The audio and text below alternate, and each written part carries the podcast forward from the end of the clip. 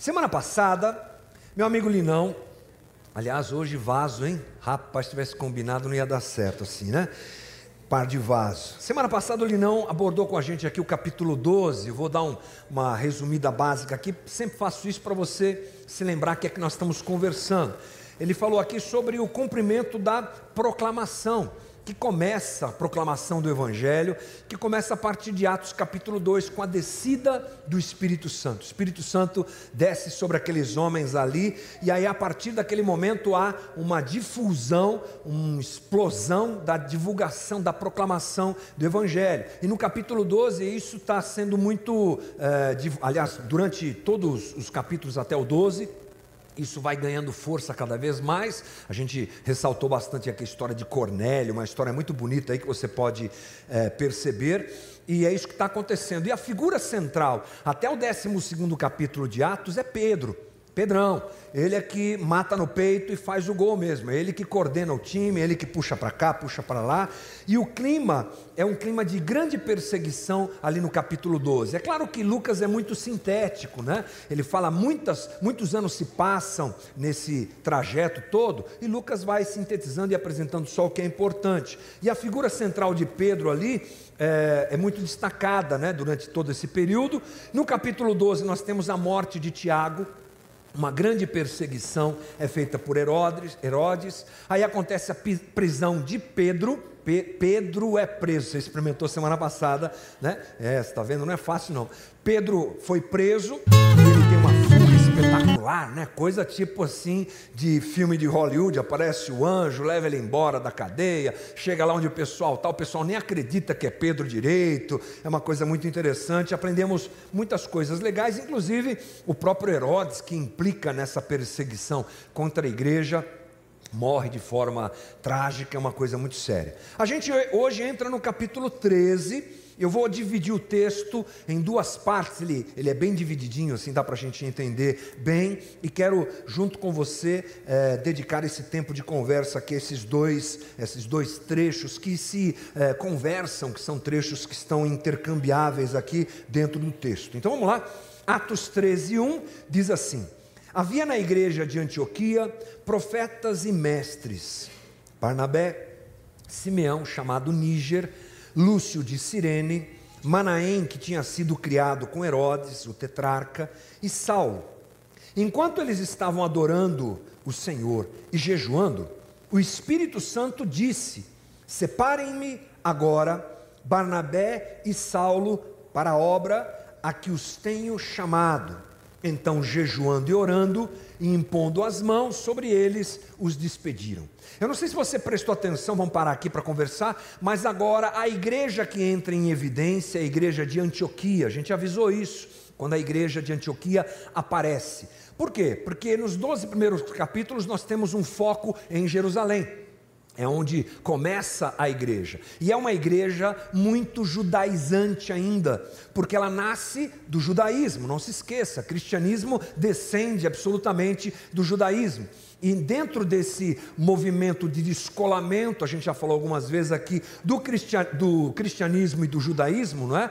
Nós temos esse, esse momento em que a igreja de Antioquia aparece ela é formada. É uma igreja na cidade de Antioquia da Síria, uma igreja é, basicamente gentílica.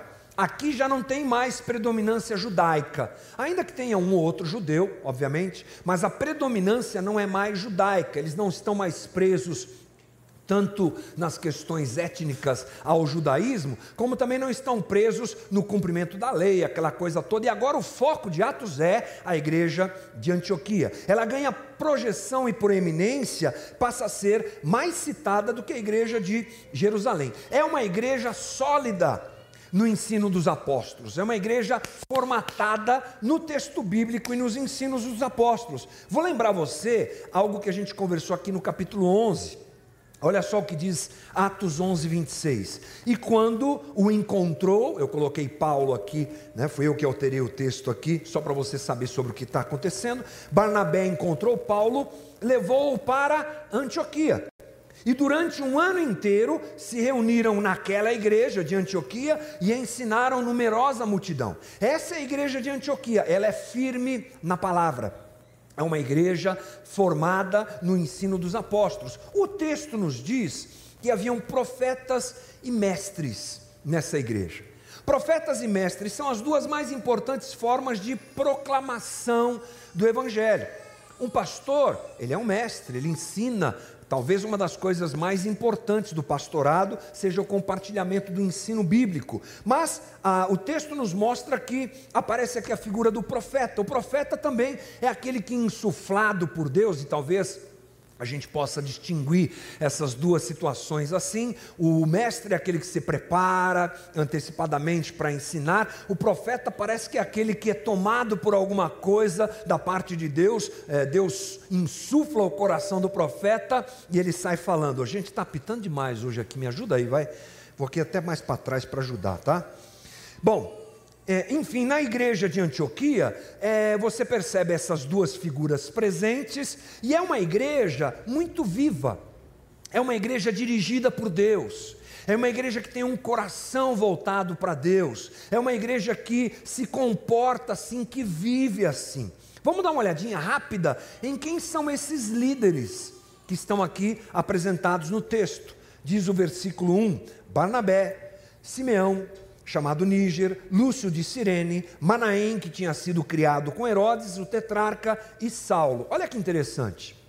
O texto apresenta um colegiado, esses eram os líderes da igreja. Não um episcopado, não uma situação em que um manda, mas um colegiado, uma formação bastante é, lúcida na direção de uma comunidade. Nós podemos dizer isso. Então nós temos aqui Barnabé, que é colocado como primeiro, ele é judeu, ele é o mais experiente, ele foi comissionado pela igreja de Jerusalém, é um dos que coordena a igreja, mas sempre nesse modelo colegiado. Nós temos Simeão, chamado Níger. Essa, esse adjetivo aqui, esse outro nome Níger, tem a ver com a cor da sua pele, era um preto, era um negro, com certeza. E Lúcio de Cirene, que vem provavelmente do norte da África. Alguns estudiosos dizem que ambos eram da África, ambos eram africanos. Manaém, irmão de criação de Herodes Antipas, olha que interessante, o tetraca da Galiléia e Pérea, era um homem influente e rico, e Saulo, estava começando o seu ministério. Daqui para frente a figura de Saulo vai explodir é, fortemente no texto, mas aqui, na formatação da igreja de Antioquia, Saulo ainda era um novato, estava começando a sua caminhada. Também vemos algo muito bom. Vemos primeiro que era uma igreja forte e consolidada no texto bíblico, nos ensinos dos apóstolos, e também uma igreja com diversidade étnica, até na própria liderança, não é? E cultural ali em Antioquia, já que a cidade era assim. Dá-nos a entender que a igreja de Antioquia era uma igreja que era muito bem, eh, representava muito bem o caldeirão cultural e étnico daquela cidade, porque nós sabemos que a igreja ela é meio assim, a igreja é um recorte da sociedade. E aqui também, isso é muito bom, porque no judaísmo isso não acontece. No judaísmo, nas igrejas com predominância judaica, por exemplo, de Jerusalém, você tem ainda uma uh, proeminência da cultura, do jeito de ser judaico. Aqui não, aqui é uma coisa misturada, muito parecida com o que a gente vive hoje. Talvez um bom retrato do que a gente vive hoje. É uma igreja madura. A igreja de Antioquia é madura. Quero ler com você o 2 e o 3 de novo, preste atenção. Enquanto eles estavam orando, o Senhor ao Senhor e jejuando, o Espírito Santo disse: Separem-me agora, Barnabé e Saulo, para a obra a que, a que os tenho chamado. Então, jejuando e orando, e impondo as mãos sobre eles, os despediram. Deus está agindo e Ele quer que o Evangelho continue sendo proclamado.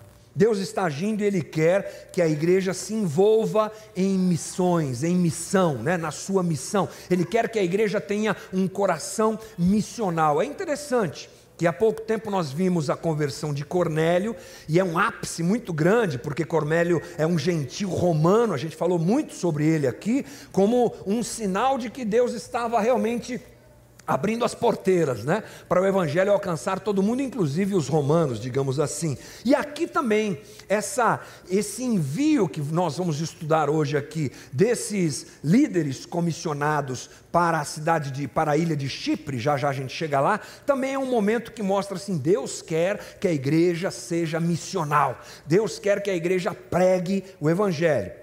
e, e nós percebemos no texto uma direção do Espírito Santo. Ele está trabalhando cada detalhe, cada momento. É ele que leva Barnabé até lá, é ele que coloca Saulo junto com Barnabé, é o Espírito Santo que dirige essa comunidade. É uma coisa realmente muito, muito bonita. E nós percebemos essa também, não só uma igreja madura, não só uma igreja eclética, é, com uma pluralidade muito bonita, não só uma igreja viva, mas uma igreja viva no Espírito Santo. Dois versículos que nós lemos deixam isso claro. Eles estavam adorando o Senhor e jejuando. Isso é bem interessante e tem muito a ver com a nossa conversa. O termo adorando o Senhor, leitor, leitor, gel, leitor gel, ou liturgia, daí vem a palavra liturgia, de, de cristão servindo a Cristo, estamos no grego, né, no original, seja pela oração, ou instruindo outros no caminho da salvação, ou de alguma forma servindo. Eles estavam servindo.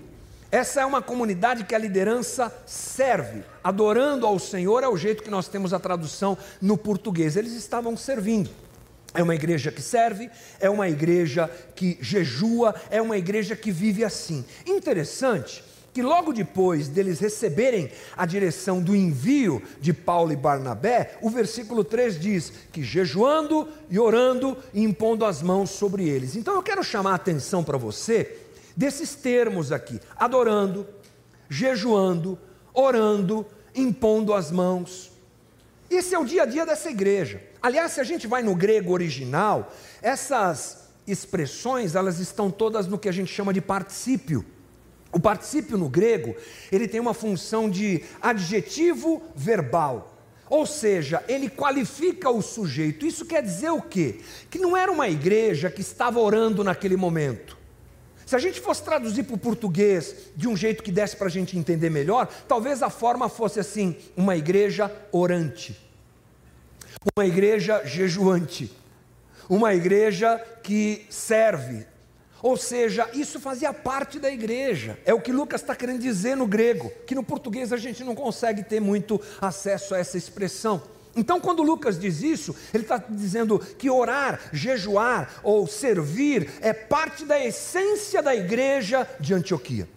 Eles tinham uma vida espiritual saudável. Eles tinham a base na palavra, eles eram homens e mulheres cheios do Espírito Santo e eles praticavam os valores do Evangelho na sua vida, isso estava dentro deles, alguma coisa muito importante. Então Deus dá àquele pessoal que está ali orando e dirigindo a comunidade a direção a respeito do que eles tinham que fazer. E a direção é: nós vamos enviar, eu estou enviando Saulo e Barnabé para fazerem uma ação de missão, né? uma ação missional. Atenção, eu acho muito interessante a gente parar para pensar um pouquinho sobre o que está acontecendo aqui. Uh, geralmente, nós pensamos demais no resultado e pouco no processo. Nesse texto que nós lemos, nós temos processo e resultado. Eu vou te explicar isso fácil. Quer ver o resultado? O resultado está no versículo 2, que diz assim: O Espírito disse. Esse é o resultado. E esse tipo de resultado que nós frequentemente queremos. Por quê? Se somos cristãos, discípulos de Jesus, nós queremos direção para a nossa vida. Eu não tenho dúvida de que esse grupo de líderes ali na igreja estava buscando de Deus qual o caminho que eles deveriam seguir, o que é que a gente faz, para onde a gente vai. Aliás, essa é uma tônica que deve tomar o coração de qualquer comunidade, de qualquer liderança de comunidade. Para onde a gente vai? Você acha que a gente não faz isso aqui na casa? A gente está sempre perguntando para Jesus, frequentemente, o que é que a gente faz? Aliás, não só a gente como liderança de comunidade, não só a gente como comunidade, mas cada um de nós devemos ter esse sentimento no coração. Para onde eu vou? O que é que eu faço? E o que a gente quer de resultado é isso aqui, ó. E o Espírito disse. A gente quer ouvir a voz de Deus. A gente quer ter direção para a nossa vida. E isso é bom. Graças a Deus, isso é sinal de espiritualidade saudável. Mas uma coisa que me chama a atenção é que o texto não deixa muito claro como aconteceu uh, da parte do Espírito Santo para eles. A gente não tem aqui. E o Espírito Santo disse através do profeta. Não sei. Não sei se foi através do profeta. O Espírito Santo disse porque eles estavam em uma reunião de oração e um deles começou a compartilhar alguma coisa. Eu não sei. A gente não tem essa informação. E quando a gente não tem uma informação, ela precisa ser, esse movimento do texto bíblico precisa ser interpretado por nós como assim. E o Espírito disse. O resultado foi que o Espírito disse. Ou seja, o texto não deixa claro, porque não importa muito, importa é que aconteceu. Mas é isso que nós queremos demais. Nós queremos sempre o resultado. E às vezes, porque desprezamos o processo, e eu vou mostrar para você já já qual é o processo, a gente se engana. Eu quero ouvir a voz de Deus, eu quero que Deus fale. Mas eu não estou preocupado com o processo. O que, que, eu faço? Eu às vezes fico trocando de igreja. É, Deus não está falando muito nessa igreja aqui, deixa eu ir para outra. Né? A gente começa a buscar caminhos meio tortuosos, meio nebulosos. A religiosidade oferece muitas opções, porque a gente quer porque quer resultado. E esse é um grande perigo.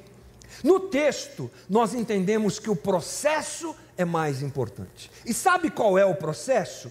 É o, o jeito que essa igreja vive. Esse é o processo. E isso é o que é o mais importante.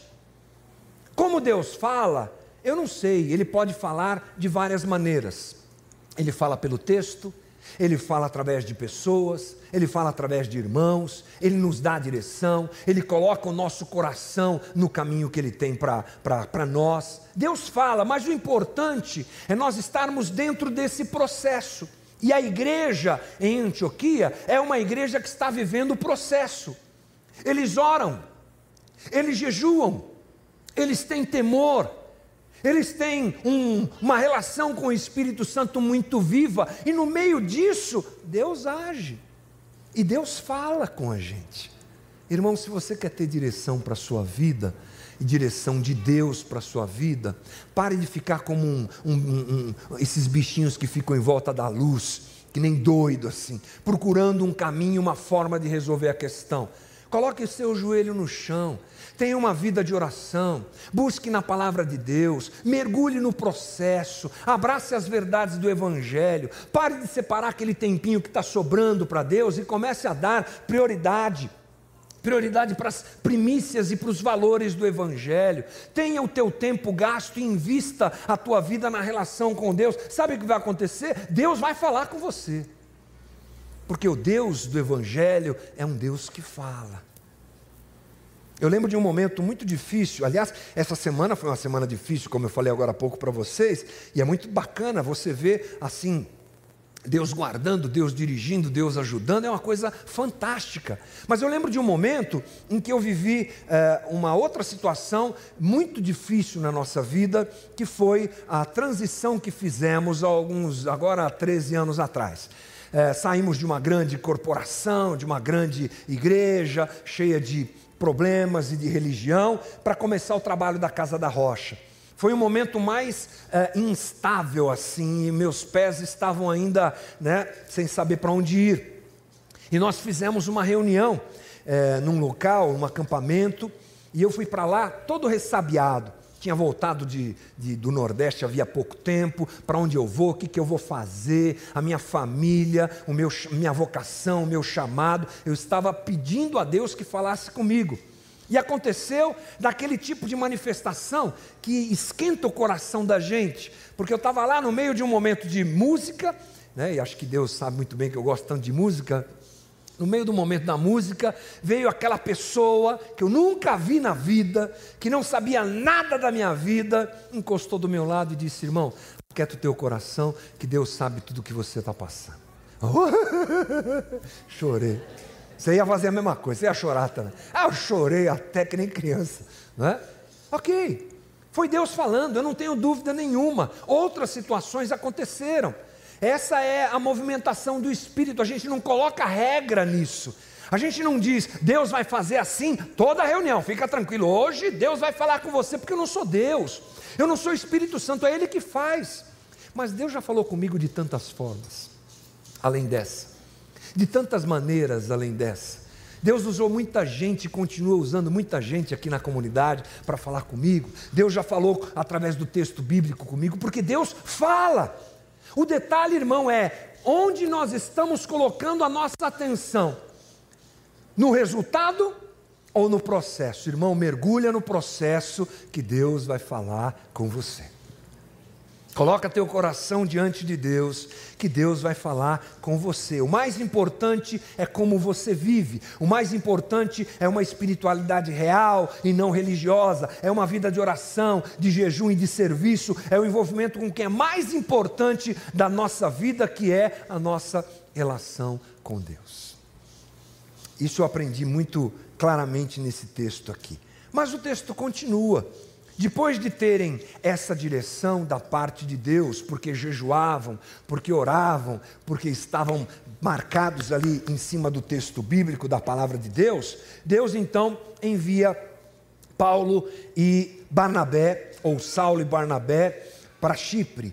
Então vamos ler aqui na sequência do texto, versículo 4, que diz assim: Barnabé e Saulo, enviados pelo Espírito Santo, foram até Seleucia e dali navegaram para Chipre. Quando chegaram a Salamina, começaram a anunciar a palavra de Deus nas sinagogas judaicas.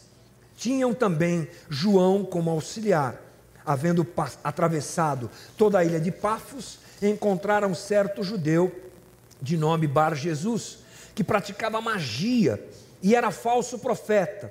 Ele estava com o procônsul Sérgio Paulo que era um homem inteligente. O procônsul, tendo chamado Barnabé e Saulo, desejava ouvir a palavra de Deus. Vamos parar por aqui, porque agora o negócio aconteceu. Saulo e Barnabé saem em viagem. Eu vou mostrar um mapa para vocês que está na tela aí. Coloca para a gente aí, gente. É, o Linão, semana passada, deu uma aula de mapas. Eu falei, preciso melhorar, preciso colocar uns mapas também. Pronto, agora temos mapa também.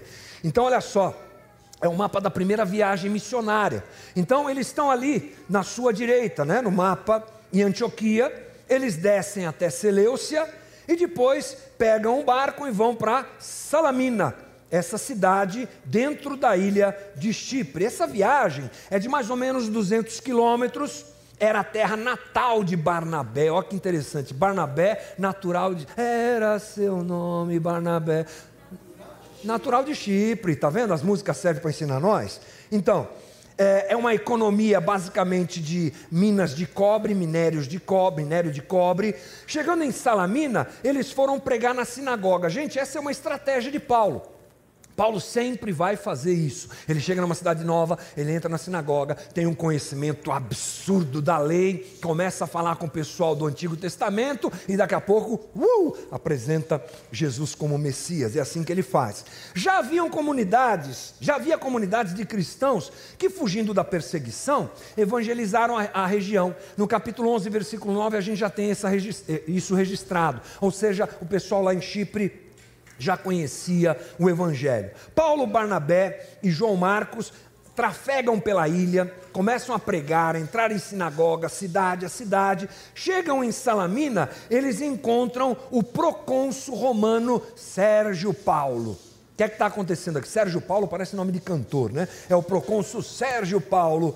Chipre, gente, era uma província senatorial administrada pelo Senado romano e governada por um procônsul, indicado por esse mesmo Senado. Era um jeito diferente de, administrar, então Roma tinha total domínio daquele lugar e elegia esse tal de procônsul que cuidava das coisas. Esse tal de procônsul aí, Sérgio Paulo, ele quer conhecer os visitantes. Aliás, essa era uma prática comum naquela época.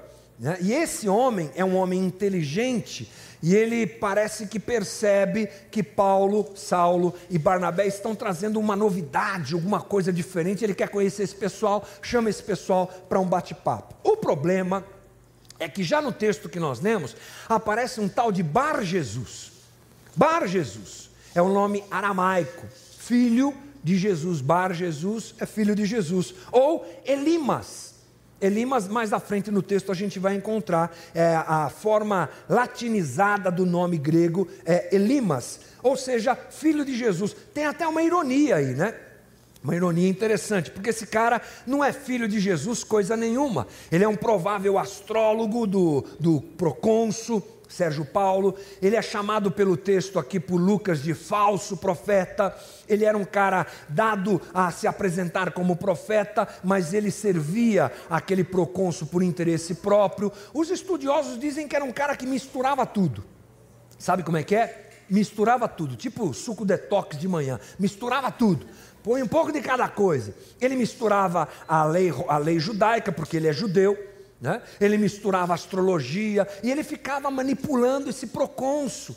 Porque esse procônsul é um cara que quer a Deus, que tem um temor, tem alguma coisa no coração, e esse Bar Jesus só ali, ó, arrancando, só tirando as fatias de gordura do homem, só arrancando e para pagar os boletos, só enchendo a conta e tal, né? aproveitando do homem. Bom, e aí chega o momento desse encontro. Esse é o cenário que nós temos. Então vamos ao versículo 8, que diz assim: Porém o mago Elimas, e é assim que se traduz o nome dele, se opunha a eles, procurando afastar da fé o procônsul. Mas Saulo, também chamado Paulo, cheio do Espírito Santo, olhando firmemente para Elimas, disse: Ó oh, filho do diabo! Você não é filho de Jesus, coisa nenhuma, você é filho do diabo, cheio de todo engano e de toda maldade inimigo de toda justiça, por que você não deixa de perverter os retos caminhos do Senhor? Eis que agora a mão do Senhor está contra você, e você ficará cego, não vendo o sol por algum tempo. No mesmo instante, caiu sobre ele névoa e escuridão, e andando em círculos, procurava quem o guiasse pela mão. Então o procônsul, vendo o que havia acontecido, creu, maravilhado com a doutrina do Senhor. Então o que acontece é que Elimas se opõe ao Evangelho. Era um homem que tinha interesses escusos e queria se aproveitar do procônsul e da posição que ele exercia uh, sobre a vida desse procônsul. Ele perderia o poder, a proeminência, a condição de ficar manipulando esse homem.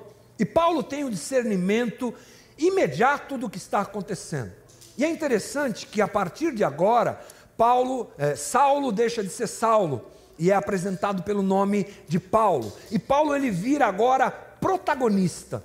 Olha só o que diz o versículo 9. Mas Paulo também chamado, aliás, mas Saulo também chamado Paulo, cheio do Espírito Santo, olha firmemente e repreende aquele cara.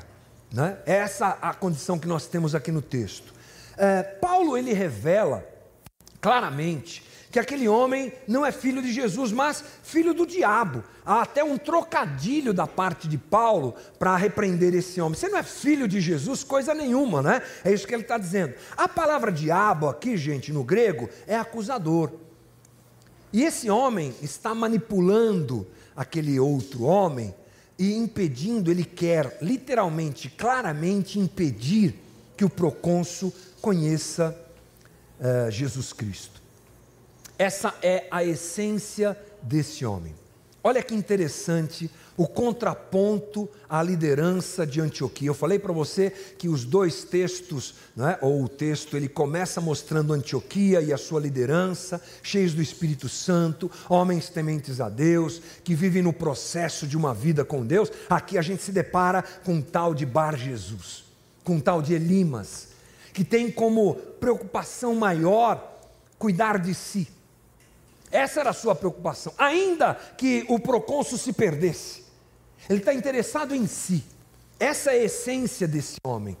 Ele não está preocupado com mais ninguém a não ser consigo mesmo. Ele é literalmente um diabo. Ele é um diabo.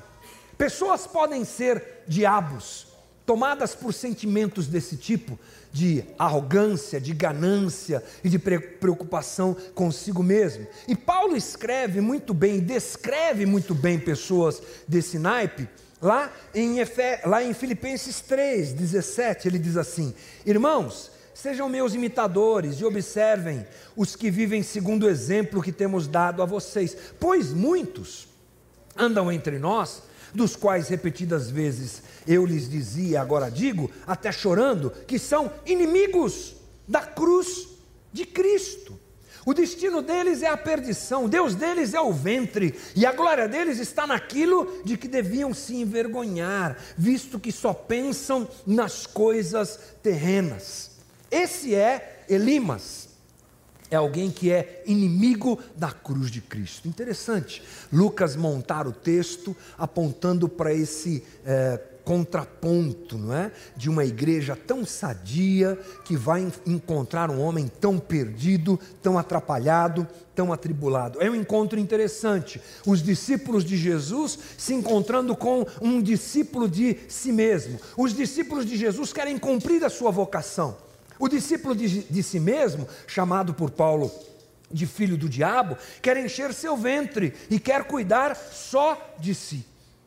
E essa, esse contraponto deve chamar a nossa atenção.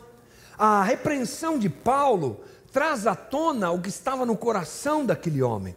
Trevas, versículo 11 diz: Eis que agora a mão do Senhor está contra você e você ficará, ficará, cego, não vendo o sol por algum tempo. Ainda Deus foi bonzinho com ele, né? Por algum tempo. Sempre tem misericórdia na parte de Deus aqui. No mesmo instante, caiu sobre ele névoa escuridão e andando em círculos, ficou realmente cego, procurava quem o guiasse. A misericórdia de Deus, até nesse ponto, é apresentada. Mas Paulo, uh, parece que a exemplo do que ele mesmo viveu no encontro com Cristo, quando ele fica cego e as trevas do seu coração são colocadas para fora, aqui parece que Paulo também, cheio do Espírito, opera esse mesmo tipo de coisa. O que estava no coração daquele homem pula para fora e ele fica cego, rodando que nem uma barata, procurando alguém que pudesse é, o ajudar. Essa é a história que a gente tem aqui hoje.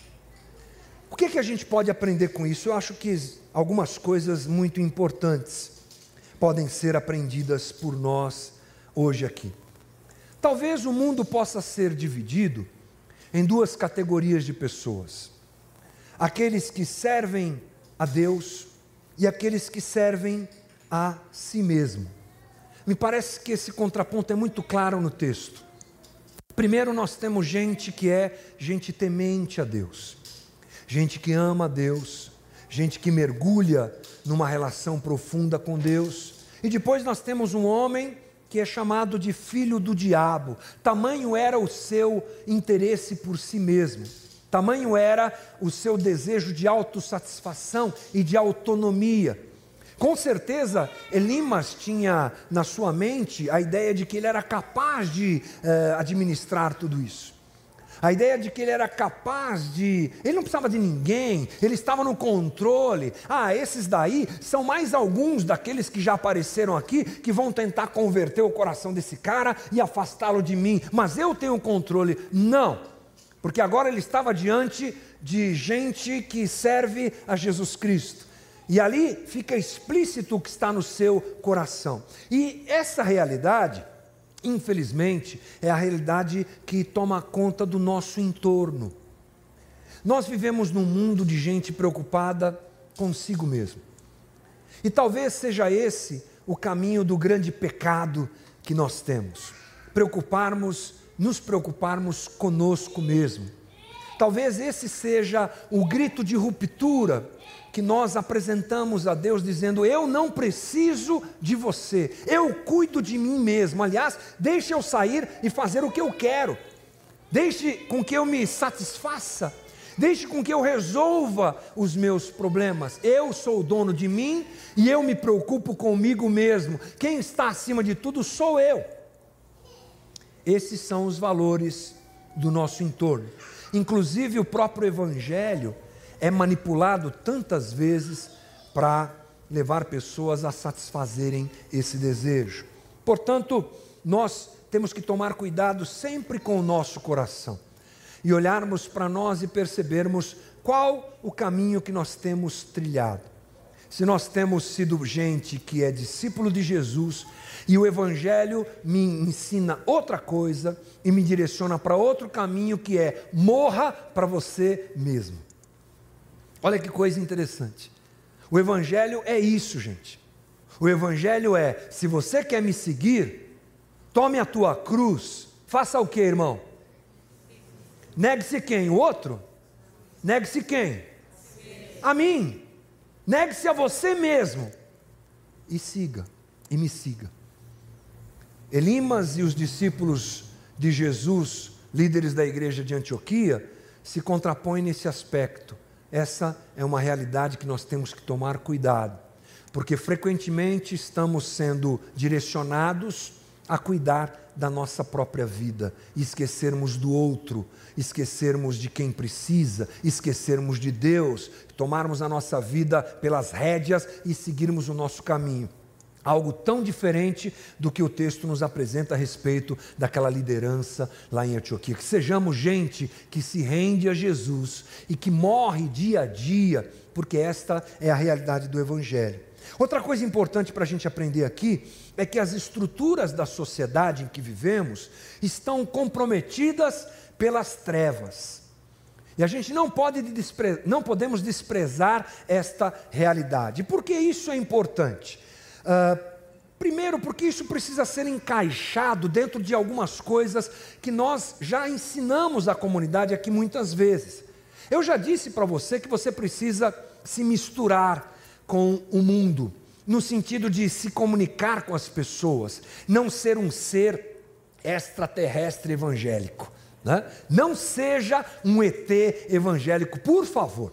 Seja alguém bem comum, bem normal, como Jesus que para ser identificado ao exército romano que iria prendê-lo, teve que ser beijado por Judas, porque ele era um cara, uma pessoa muito igual às outras. A sua essência era diferente, seu comportamento era diferente, mas ele caminhava e andava entre as pessoas de uma forma muito bonita. Sim, é assim que nós devemos fazer. Já falei aqui que John Stott nos diz que nós somos chamados à santidade. A gente sai do sistema, mas a gente é chamado à mundanidade. A gente vai dentro do sistema divulgar o Evangelho e apresentar as boas novas. Mas essa consciência eu e você precisamos ter.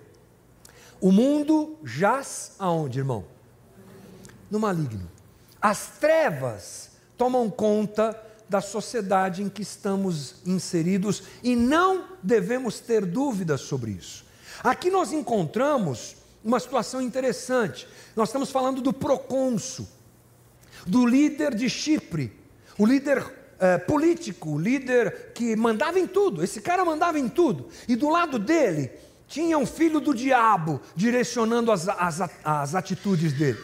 Faz isso, não faz isso, faz aquilo. Ou seja, a própria estrutura daquela região, por conta da figura por conta desse Sérgio Paulo ter ao seu lado esse homem tão mau, com certeza era comprometida. Nós chamamos isso de quê? Pecado estrutural. A sociedade que nós vivemos, ela está maculada pelo pecado. Esse mundo é um mundo caído, irmão. E sempre tem um bar Jesus direcionando as coisas. E a gente vai para um atendimento público de saúde e é uma tranqueira. A gente vai recorrer ao Estado, como cidadãos que somos, pagadores de impostos, não temos esse retorno. Nós vemos as empresas querendo arrancar dinheiro de todo mundo, não interessa como. Nós vemos os uh, maiores sempre explorando os menores. Nós vemos os mais ricos sempre explorando os mais pobres. Nós vemos os mais pobres também explorando outros mais pobres. Porque aqui a questão não é ser pobre e rico, bom e mal. A questão é o coração humano. A questão é a estrutura que eh, nos cerca. Ela está literalmente contaminada. Isso se chama no texto bíblico de cosmos. É a palavra grega para mundo, que poderia ser melhor traduzida por sistema. O sistema que a gente vive é maligno. O mundo que a gente está é mal. E a gente precisa trafegar dentro desse mundo sabendo que essa é a nossa verdadeira batalha espiritual nos corações. Eu aprendi certa época da minha vida que batalha espiritual era ficar dando sete voltas em volta de alguma coisa, jogando óleo para ver se saiu o demônio de lá. Eu fiz isso no Pacaembu, irmão, você acredita? Ah, já, ah, gastou meu sapato aquele dia, meu tênis gastou aquele dia. Eu já rodeei carro, já rodeei um monte de lugar, e já fiquei profetizando. Eu já fiquei sabendo de, um, de, de, pastores que, por exemplo, entram ali no aeroporto de Guarulhos, só que ele é mais moderno. Ele vai de carro e com um borrifador de óleo, rodando, porque né, é mais, mais tranquilo, né? E a gente acha que batalha espiritual é essa coisa no além, essa coisa, sim, as forças espirituais estão aí, mas onde elas agem? No coração do homem, no coração humano. A gente vê Paulo aqui vencendo essa batalha na autoridade do nome de Jesus. Eu não estou dizendo aqui que você, qualquer dificuldade que você tiver agora, você vai lá e repreender, porque é um filho do diabo que está lá. Não é isso. Eu estou querendo dizer para você: não seja ingênuo. As obras das trevas estão ao nosso derredor, não é?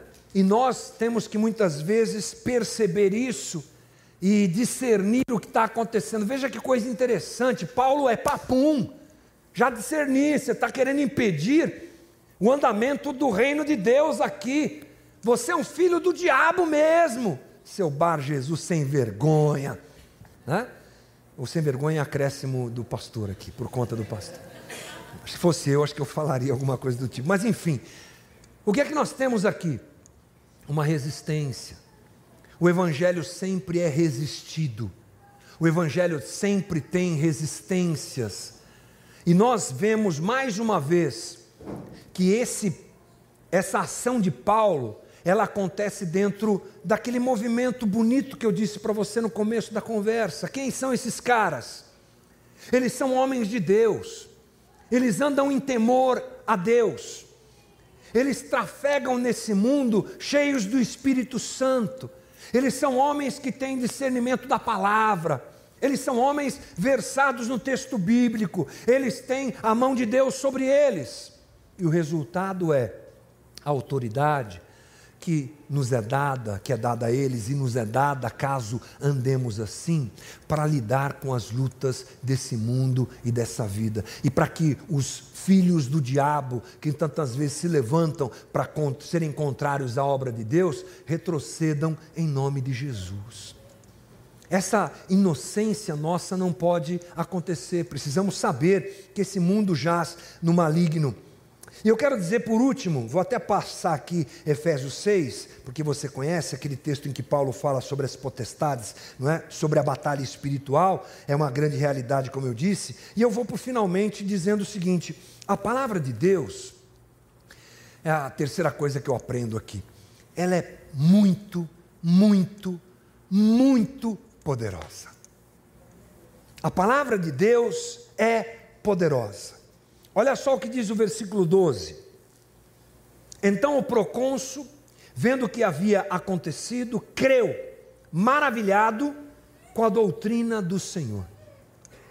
Sabe o que esse versículo diz? Esse versículo diz que o procônsul viu, uau, esse Bar Jesus que ficou do meu lado aqui era, é filho do diabo mesmo. Olha, o que esses caras estão anunciando é verdade. Ele fica esbabacado, ele fica uh, perplexo. Mas o coração dele é tocado pelo quê? Pela palavra. Diz o texto aqui, olha: creu maravilhado com a doutrina de Deus. Ele não creu maravilhado com o que havia acontecido. Puxa vida, o cara ficou cego. Sim, isso o espantou, mas o coração dele foi tocado pela palavra de Deus. Irmão, os corações ardentes serão encontrados pela palavra de Deus. E quando a palavra de Deus chega, ela traz luz. Para aquele que não quer a Cristo, é interessante isso, né? O quadro é agravado. Bar Jesus ficou cego porque realmente rejeitava e impedia aquilo que Deus queria fazer. Mas aquele que se rende ao Evangelho e tem um coração ardente e desejoso, esse é iluminado. Irmão, é essa obra que a igreja realiza nesses dias. Há muitos corações sedentos. Que sejamos nós, gente que anda em jejum, em oração, em temor a Deus, que vive o processo de comunhão com Deus e com o Espírito Santo todo o tempo, todo momento, porque de uma hora para outra, pessoas sedentas serão e são colocadas diante de nós, e a palavra vai alcançá-las. A palavra vai quebrar todo tipo de resistência e amarra. Estou lembrando das coisas que eu pregava naquelas igrejas neopentecostal aqui. Vai, vai liberar em nome de Jesus. Porque é verdade, está no texto. Não é? Aquele homem foi liberto. E quando a palavra de Deus chega, ela chega com o poder que é o poder do Evangelho de Jesus Cristo, que liberta, que tira nas mãos do inferno, que saqueia mesmo pessoas, e que Deus nos use. Deus use a você, irmão. Deus use a você, minha irmã. Deus use a você que está acompanhando a gente aí na internet. Deus use cada um de nós como usou Paulo, como usou Barnabé, como usou aqueles homens, e aqui especialmente Paulo e Barnabé, para anunciar o evangelho das boas novas de Jesus e tirar das mãos do diabo, tirar das mãos das trevas, tirar das mãos de todos os filhos do diabo, aqueles que são ardentes, aqueles que desejam, aqueles que têm expectativa do reino de Deus, serão alcançados em nome de Jesus. Que sejamos nós, esses usados por Deus, mergulhados na relação com Deus e que são usados pelo Senhor em nome de Jesus. Amém, irmãos? Vamos ficar de pé e vamos orar nessa manhã, pedindo a Jesus. Acho que talvez a coisa mais importante aqui que eu entendo, né? É que tenhamos uma vida de genuínos discípulos de Jesus Cristo. Que tenhamos uma vida de gente temente a Deus, não só querendo o resultado, mas vivendo o processo, nos permitindo ser usados, sermos usados por Deus. E nos lembrando que Jesus, me parece que Lucas aponta para isso também. Jesus e a sua palavra, Jesus é maior do que o medo. Jesus é maior do que a ganância. Jesus é maior do que as modas e tendências. Jesus é maior do que qualquer sistema. Jesus é maior do que qualquer ideologia. Jesus é maior do que qualquer sistema financeiro, Jesus é maior. E que isso tome conta do nosso coração nessa manhã. Fecha os teus olhos, vamos orar. Jesus, Senhor da nossa vida, manhã boa essa que o Senhor nos dá. E o Senhor sabe que o nosso coração se debruçou sobre esse texto durante esta semana, Senhor, no intuito de falar com os nossos irmãos a verdade da tua palavra. E eu peço ao Senhor que aquilo que eu não consegui dizer, diga, Jesus. Fale ao coração dos meus irmãos, traduza, leve a uma profundidade maior. Eu quero te pedir, Jesus, que nós tenhamos a igreja de Antioquia como uma boa referência para nós, olhando para a vida daqueles homens que oravam, que serviam, que jejuavam, que buscavam a presença do Senhor dia a dia gente do reino, discípulos sérios de Jesus. Nós queremos viver esta realidade. Ajuda-nos, Jesus. Ajuda-nos na nossa, no nosso dia a dia. Ajuda-nos no nosso cotidiano corrido, ajuda-nos a termos consciência da tua presença, ajuda-nos a percebermos o que é mais importante para nós, ajuda-nos a entendermos, Senhor, o valor da relação que temos contigo como algo maior, o mais precioso presente que o Senhor já nos deu e que temos é a nossa relação com o Senhor, porque a partir disso o Senhor vai nos dirigir, a partir disso o Senhor vai nos iluminar, a partir disso o Senhor vai falar, e a palavra que nós ouvimos aqui hoje, o Espírito disse, será uma verdade na nossa vida, das diversas maneiras, das diversas formas. O Senhor é Deus que fala, louvado seja o teu nome por isso. E também que dentro dessa realidade temos autoridade contra as obras das trevas, porque maior é aquele que está em nós do que aquele que está no mundo. Jesus, que nós entendamos a preciosidade do Evangelho de Jesus Cristo, não como uma religião, não como um segmento religioso, mas como a essência da vida do ser humano, a realidade de quem quer conhecer a Deus está no Evangelho de Jesus Cristo. Então, dá-nos autoridade, dá-nos capacidade, dá-nos discernimento, faz de nós gente missional, faz de nós missionários neste mundo tenebroso, faz de nós gente que entende que este mundo está nas mãos das trevas, mas a palavra de Deus é mais poderosa. Dá-nos essa certeza e essa convicção. Obrigado pela vida de cada um que está aqui. Obrigado pelos nossos visitantes. Obrigado, Jesus, por esse tempo. Dá-nos um resto de domingo bom e alimenta o nosso coração nessa realidade. Que seja um domingo de transformação interior, meditando naquilo que nós ouvimos nessa manhã. Muito obrigado. Ao Senhor sempre a honra e a glória é a nossa oração nessa manhã, em nome de Jesus nosso Senhor e nosso Salvador. Amém. Deus te abençoe, irmão. Ótimo domingo. Vai na paz.